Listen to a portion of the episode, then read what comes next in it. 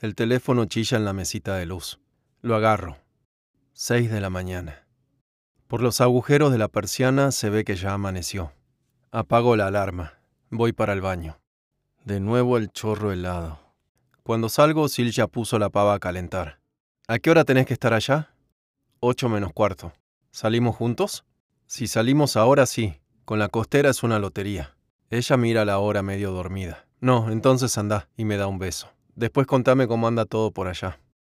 Al final, al pedo salgo temprano, porque la primera costera sigue de largo como un ventarrón. El tipo que está conmigo en la parada se pone a chistar. Después, hasta que viene otra, pasa media hora y cuando subo veo que atrás vienen pegadas dos más. Es sábado, pero el bondi cargado. Muchos laburantes mechados con pibes que se los ve que vienen del baile. Por la ventanilla, Loma Hermosa. Después Suárez, después Bulón, la Panamericana y ahora ya San Isidro. Llegando a Centenario me acerco al chofer. Parada. Me bajo en el hipódromo. Siete y pico de la mañana y ya se lo ve que hoy va a estar más duro que ayer. El aire está como si fuera un horno y uno se cocinara a fuego lento adentro. En la agencia no atiende nadie. Es un edificio de varios pisos. Cada dos o tres minutos toco timbre, pero nada. El tipo que baldea la vereda del edificio de al lado de vez en cuando mira. Ocho y media. Ya estoy por borrarme, pero me planto cuando enfrente estaciona un Fox con el paragolpes todo roto. Se baja un gordo de más de cincuenta, de vaquero y chomba, con el valero rapado como un huevo. Buen día. Y mira un papel. ¿Julián? Sí, me da la mano. Mucho gusto, Rubén. Tiene los ojos hinchados, la voz ronca. Disculpa la demora, tose. No me arrancaba el auto. No hay drama. Bueno, y saca un llavero. Bancame dos minutos que busco tu uniforme y vuelvo. Entra al edificio y sale a los diez minutos con una bolsa blanca de nylon y una carpeta. Bueno, Javier, vení. Seguime hasta el coche que te llevo para tu puesto. Sube al Fox. Suelta la bolsa y la carpeta en el asiento de atrás y levanta la traba de mi puerta. Adentro un olor fuerte a pucho mezclado con otro olor más agrio. El parabrisas con una rajadura. Arranca. Bueno, bueno. Se refriega las manos en el primer semáforo. Parece que se viene el agua. Miro la ventanilla. Arriba nuestro todo limpio. Pero más allá, atrás de unos edificios, se ve la tormenta negra, parada como un cascote gigante. Parece, está pesado. Pesadísimo, mucha humedad. Sí, el aire está prendido. Se lo siente que empuja. Y yo me digo si no vendrá de ahí lo del olor. En el tablero, un alfajor a la mitad, metido adentro del paquete. En la alfombra, tierra mezclada con migas de pan. Ahora en dos minutos ya llegamos, dice cuando el semáforo se pone en verde. Mientras contame un poco, Javier, ¿es tu primer laburo en seguridad? Sí. Y me rasco el cuello. Igual es Julián. ¿Qué? Que me llamo Julián. Mueve la cabeza. Qué boludo, Julián. Julián, repite. Disculpa, a veces le erro el nombre a mi hijo. Y eso que tengo uno solo. Todo bien. Prende la radio. Mira, con el tema de la experiencia no hay drama. No sé que llegaste a hablar con Mariano, pero esto es una boludez. Básicamente lo único que tenés que hacer es ir y hacerte ver por los vecinos. ¿Me explico? Ellos pagan para eso, para sentir que les estamos cuidando el culo. Mira, y hace un gesto señalando todo alrededor. Acá ya estaríamos entrando al barrio. Las Lomas. ¿Lo conocías? De pasada. Pero fabulo, porque es la primera vez que ando por estos pagos. Rubén maneja despacio. Frena en cada lomo de burro. Y mientras nos vamos metiendo, las calles se ponen cada vez más angostas y la vista como que empieza a cambiar. Ya no se ven las casas de barrio del principio. Ahora son todas casonas. Pero casonas, digo yo, como nunca vi.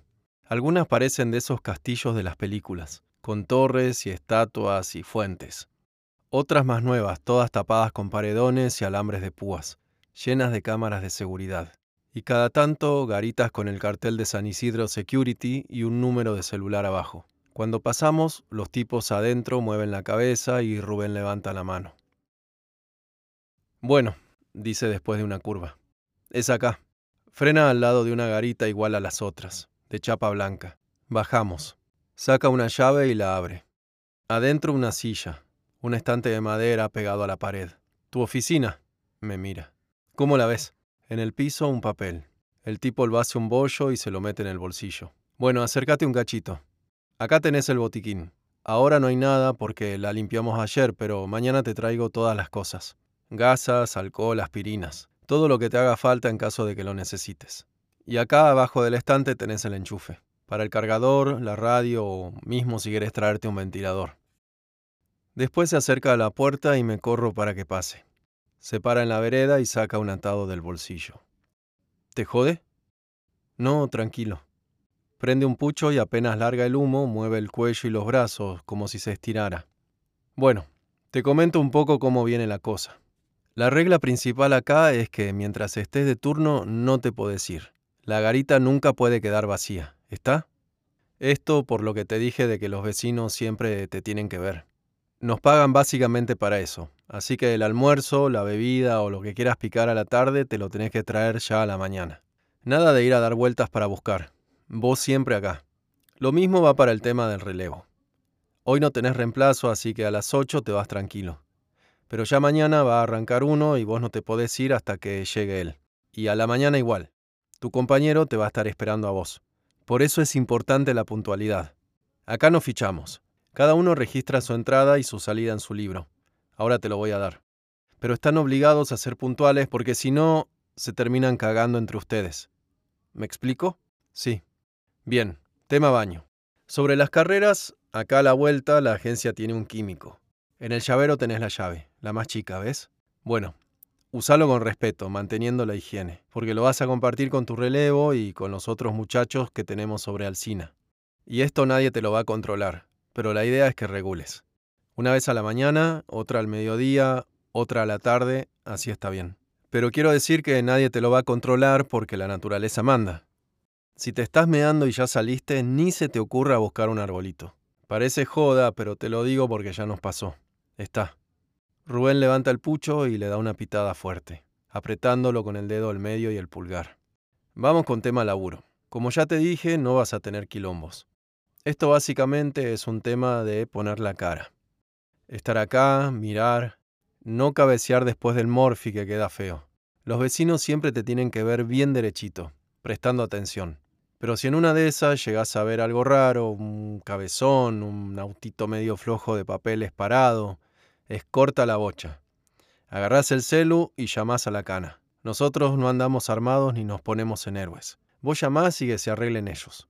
Esto en caso de que veas algo, pero difícil. Ya te habrás dado cuenta, acá está todo muy pañado.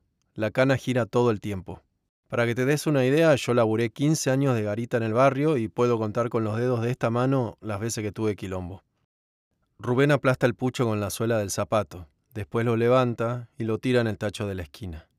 Y cuida la higiene, no tires porquerías al piso y demás. No sabes por las pelotudeces que a veces llaman a la agencia. Después saca el teléfono, lo mira, lo vuelve a guardar. Pero bueno, como te decía, no vas a tener quilombos. Este es un laburo tranquilo. Y la gente, si haces las cosas bien, vas a ver que es macanuda. ¿Qué quiero decir con hacer las cosas bien? Bueno, mostrate amable, saludá. Un hola, un buenas tardes. Así está bien. Pero siempre mantén la distancia. No sos el portero. No seas confianzudo, no hables de más, no pases mensajes ni nada por el estilo. A esta gente le gusta la discreción. No des un paso si primero no lo dan ellos. ¿Me explico? Yo te lo digo por las dudas. Vos pareces un tipo centrado, pero nos ha pasado de recibir quejas por pendejos que les das el uniforme y se creen los dueños de la cuadra. Va al auto. Vuelve con la bolsa y la carpeta. Bueno, cada vez que llegues a la garita, anotás tu horario de entrada acá. Como cuando fichás en la fábrica, ¿viste? Bueno, acá igual. Anotás tu horario de entrada y de salida. Libro del guardia, le decimos nosotros. ¿Estamos? Está. Rubén me alcanza la bolsa. Y acá está tu uniforme. Camisa, pantalón y campera. Falta otra muda que te la vamos a estar dando esta semana. Pero por ahora creo que con esto te arreglas. Manténelo siempre limpio y en condiciones, tal como te lo doy ahora. Mismo tu higiene personal. Afeitate todos los días y el pelo siempre así como lo tenés. Tatuajes no tenés, ¿no? No. Macanudo. ¿Alguna duda? Sí, ¿dónde me cambio? En el baño. Ahora salimos por las carreras y te muestro dónde está. Me cambio y cuando vuelvo para la garita el Fox ya no está. El pantalón me va bien. La camisa nomás me ajusta un poco en la panza y en los hombros. Acomodo la silla de cara a la ventana para el lado de la esquina y saco el teléfono. Ya estoy, le pongo a Sil. Tarda en contestar. Son las nueve y pico. Debe andar a las corridas en el local. Mientras espero me doy cuenta de que tengo la mitad de batería y no me traje el cargador. Puta. Sil al final contesta. Bien. Y al lado varios dibujos con sonrisas. ¿Y cómo va? Tranquilo, le pongo, y vuelvo a mirar para la calle. Se pasa de tranquilo este barrio digo yo, se pasa. No sé si porque se viene el agua, si porque es sábado la mañana, o si porque siempre es así, pero ni una mosca se mueve. De vez en cuando nomás un auto, pero nadie que pase a pie o se mueva dentro de las casas. Tampoco veo kioscos o negocios cerca. No sé cómo voy a hacer con la comida. El cristiano ayer no me dijo nada de que no podía salir a comprar. Se me pasó de traerme un tupper, lo mismo que con el cargador. Pero para mí igual el tipo ayer me tendría que haber dicho, si tantas pelotudeces me dijo. Recién al rato veo que pasa un tipo corriendo. Un cincuentón medio rubiecito, todo empilchado con Nike. Las zapatillas, las calzas, la remera, hasta las muñequeras. Pasa todo chivado por al lado de la garita. Me mira un toque y enseguida vuelve a mirar para adelante. Meta que meta correr con zancadas largas. Dobla en la otra esquina y ahí todo vuelve a quedar callado y quieto este silencio que parece como si lo hubieran metido a uno adentro de un termo. Yo chivo nomás de estar sentado. El pantalón es pesado y ya lo tengo todo húmedo, y mismo la camisa. Siento las gotas que se me caen por el pelo y los sobacos y me pegotean la tela contra la panza. Abro una ventana, pero no corre nada de viento. Uno mira las hojas de los árboles y se las ve duras, como una foto. Al rato la tormenta ya cubre todo el cielo. Agarro el teléfono. Las 10 y 10. Tengo una sola línea de batería. Cuando lo apago, una gota cae por el vidrio. La veo que cae lenta, como sin ganas. Primero un trueno, después otro. Al final se larga toda de una, sin avisar.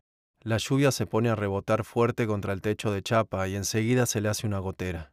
La gotera cae justo en el estante y tengo que tirar la silla para atrás. No sé cuánto pasó desde que apagué el teléfono, pero para mí que pasó bastante porque ya me están entrando ganas de mear. Me digo que mejor espero a que afloje. Pero al rato las gambas ya se me mueven para todos lados, y por las burbujas que hace el agua en la vereda se ve que la lluvia todavía tiene para rato. Así que me calzo el impermeable que me dejó Rubén. Cierro la puerta con llave y salgo. Ahora sopla un viento fiero. De arrachas parece como si diluviera de costado, y no hago ni 20 metros que ya estoy todo hecho una gota y me escupen agua hasta los zapatos. Pongo la llave en la puerta del químico y empujo, pero está trabada de adentro. Pruebo otra vez y ahí escucho. ¡Ocupado! Mierda. Me pongo abajo de un árbol al lado. De este lado un paredón. En la manzana del frente una ligustrina bien cerrada. Ni un alma en la calle, así que ya arranco a mirar con cariño el árbol pero me aguanto, porque si justo llega a salir el tipo... Y aparte las cámaras de seguridad del portón a mitad de cuadra, que uno no sabe hasta dónde llegan. Pero no sale más este cristiano. Se está echando una siesta, parece. Al fin la puerta se abre. Sale un pibe. Debe andar por los veinte. Buen día, buen día. Se corre para dejarme pasar. Pero apenas entro se queda, con la capucha puesta. ¿Vos sos el nuevo? Sí. Me da la mano. ¿Qué haces? Diego. Julián. ¿Estás en Alcina? Sí. ¿La M? La M. Tiene un lunar al lado del ojo. Las mejillas todas poseadas. Bueno, yo estoy en la L. Por Alcina, pero en la otra cuadra. Cualquier cosa que necesites me chiflás. Entro al baño. Abro la boca. Largo. Espumoso y amarillento. Yo digo que no paro más hasta que paro y un ventarrón silba por abajo de la puerta y parece como si lo empujara al químico. Puta. Me pongo la capucha y vuelvo trotando para la garita por el medio de la calle vacía. Cada tanto me tengo que pasar las manos por los ojos de tanta agua que cae. Pero entre la curva cerrada que hace la calle y el quilombo de la lluvia no la veo venir. La camioneta clava los frenos cuando ya casi la tengo encima. Es un Audi gris. Adentro, una tipa de pelo negro, con la cara toda borrosa por el vidrio empapado. No se le llegan a ver los ojos, pero igual la siento como mira para acá. Ah, qué pinta de cachivache debo tener. Con la capucha, con los pantalones todos chorreando, y encima corriendo por el medio de la calle. Me muevo para la vereda y levanto una mano como pidiendo disculpas. Pero la tipa nada. Arranca y sigue de largo por la curva. Vuelvo para la garita enroscado. Ojalá no sea de mi cuadra. Prendo el teléfono. Dos de la tarde ya y yo nomás con un bizcocho encima. Ahora veo por qué se me parte la cabeza. Sigue lloviendo duro y no veo que haya nadie. Así que ya está. Me calzo la campera y agarro todo por Alcina hasta la garita de la otra cuadra. Apenas me ve el pibe, abre la puerta. Sí, decime. Perdona que te joda. ¿Un lugar para comprar comida por acá? ¿Por acá? No, nada, macho. Hay un kiosco sobre Palma, pero llegando a Rolón son como 15 cuadras. Y me mira. ¿No te trajiste nada? Yo acá tengo unas papas, si querés. No, está bien. ¿Hasta el kiosco son cuadras muy largas? Y mirá, tenés un tirón, y aparte no te recomendaría que te borres. A veces Rubén se pone a girar por acá sin avisar. Pero ¿por qué no te pedís delivery? Te paso la data de una pizzería de acá sobre el Rolón que labura bien. 25 mangos cada empanada. Pero así. Y abre el índice y el pulgar. Está. El tema es que estoy sin teléfono. No hay drama. Yo te llamo. Y se mete para agarrar el celular. ¿Cuántas te pido? Tres. ¿De qué? De carne. Mientras llama miro la garita. En el estante una botella de agua de litro y medio, una Sprite de 600 cerrada, un atado de Philip Morris y ahí, a un costado, las papas. Lo atienden. Laura, ¿qué haces? Silencio. ¿Cómo quién habla? Diego, ¿ya no me reconoces? Cuando sonríe veo que le faltan un par de teclas. Todo bien, sí. Pasado por agua. Silencio. No, no te abandoné. Pasa que tuve unas semanas moviditas. Oíme, estoy acá con un colega nuevo. ¿Me mandás tres de carne? Pero para la garita de las carreras. Sí, por Alcina, a nombre de Julián. Cuando corta, prende un pucho. Divina la vieja. Antes una o dos veces por semana me iba para allá. Un día pasate. La hija es una bomba. Toso. Bueno, gracias. No, pa, olvídate. Cualquier cosa acá estoy y no llego a cruzar la calle que me chifla. ¿De tomar te trajiste? Muevo la cabeza. Él entonces sale. Trota abajo de la lluvia con la botella de agua. No, no, te quedás sin agua vos. Tranca, tengo una gaseosa ahí. Y si necesito agua me pido por acá. Llévala tranquilo. Pego un pique hasta la garita y apenas me encierro abro la botella y tomo. Tomo hasta atragantarme. Tomo y tomo y tomo. La moto llega enseguida. Un gordito de barba todo tapado con un piloto negro. Ya no diluvia, pero cae esa llovizna molesta que te va ensopando de a poco. Abro la billetera y le doy de propinas las monedas del vuelto. Me duelen. Muy amable, dice, y se va. Tiene razón el pibe. Es buena la merca. Cortadas a cuchillo, con salsa roja. Nada de paté. Me quedo con ganas, pero guardo una para la tarde que se viene larga. También me cuido con el agua. Le doy un par de sorbos nomás y dejo el culito de la botella. Me echo contra la silla. Prendo el teléfono. Ya casi las tres. Tengo mensajes en el grupo del fútbol. También uno de Sil. ¿Cómo va? ¿Comiste? Todo en orden, le pongo. No tengo batería. Lo apago de nuevo y abro la billetera. Ahora 140. Cruzado de brazos. Eso nomás. Cruzado de brazos. Todo pasa lento. Hasta la llovizna acá parece como que cae más despacio. Lo único que hago es mirar. Y de tanto mirar para la misma esquina, los mismos árboles, el mismo tacho de mierda, me parece como si ya hubiera estado acá, como si a todo esto ya lo hubiera vivido. Entonces un ruido de llantas salpicando la calle. Giro. Una camioneta se arrima por Alcina. Cuando pasa por acá veo que es la misma Audi gris que me clavó los frenos hace un rato. La tipa pasa sin mirar y estaciona en el portón de la vereda de enfrente, a 20 metros de la garita.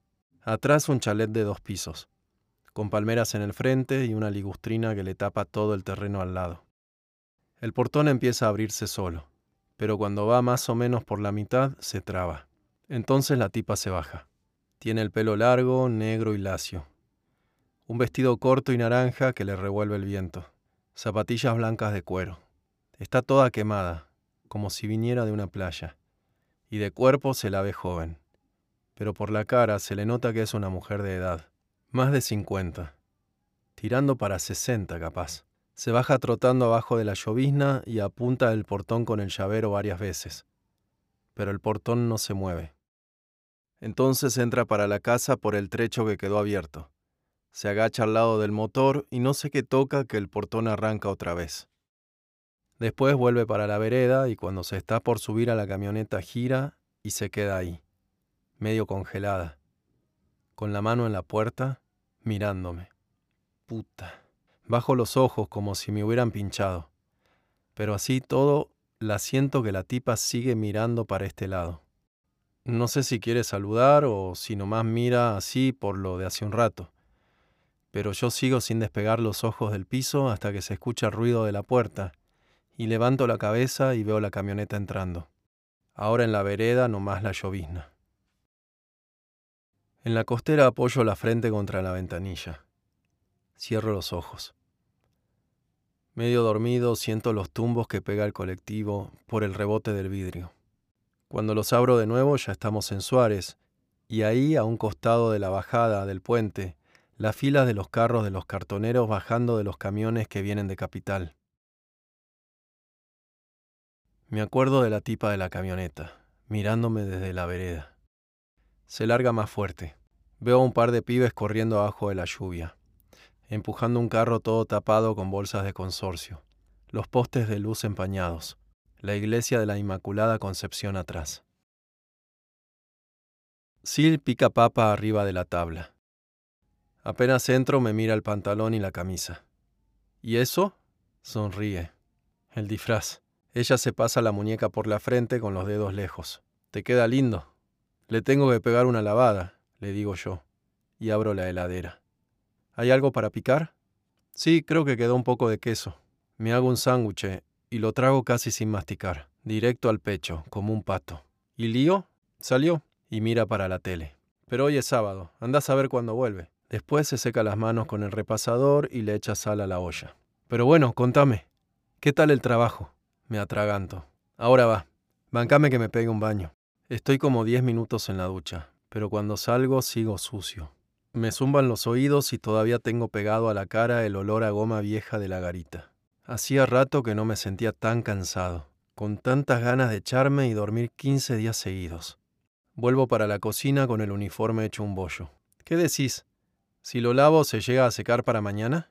Sil ya está poniendo los platos. No sé, gordo, pero déjamelo en el lavadero que ahora me fijo. Nos sentamos. Sil come mirando los chimentos. Cada tanto se ríe. Yo como nomás. Pata, muslo, alita, chupo los huesos, no les dejo ni los cartílagos. ¿Tenías hambre? Muevo la cabeza. Sonríe. Bueno, dale, contame. ¿Y el trabajo? Trago. Miro para la tele. Una mierda. ¿Por? Estás todo el día metido ahí sin hacer nada. La hora no se te pasa más. Uy, gordo. Mañana llévate algo para distraerte. Te presto mis crucigramas si querés. Pincho una papa. Ella levanta su plato. Igual es tu primer día, dice. Capaz después remonta. En la tele, ahora dos rubias se putean a los gritos.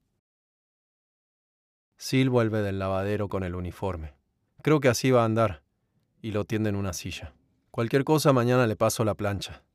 Bueno, gracias. Termino de guardar los platos y voy para la pieza. Prendo el ventilador, me descalzo, me echo. Enseguida la siento que sale del baño después los pasos al lado de la cama. Apenas se acuesta, me busca una mano. Juli, abro un ojo. ¿Qué? ¿Estás jorobado? ¿Jorobado? Sí, con lo del trabajo. Me cruzo un brazo arriba de la frente. No. ¿Seguro? Seguro. Se queda ahí como pensando. Después apoya un codo en la almohada. Mira, a mí se me ocurre esto. Insistí un par de días, fíjate cómo va y si ves que no es lo tuyo, déjalo. Mientras nos podemos arreglar con lo de la panadería, como hicimos estos meses, ¿no? O vamos viendo. La miro de refilón. Gorda, Es el primer día nomás. Ya sé, yo solamente quería que te quedes con esa tranquilidad. Cuando me acaricia, le siento en los dedos el olor del jabón. Me inclino y le doy un beso en la frente. No te hagas drama, vos. Ella me aprieta la mano. Bueno, gordo, descansa. Después apaga la lámpara. Yo saco los pies por el costado de las sábanas para que les dé el ventilador y apenas cierro los ojos me quedo dormido, sin nada en el medio, como si me aplastara un armario.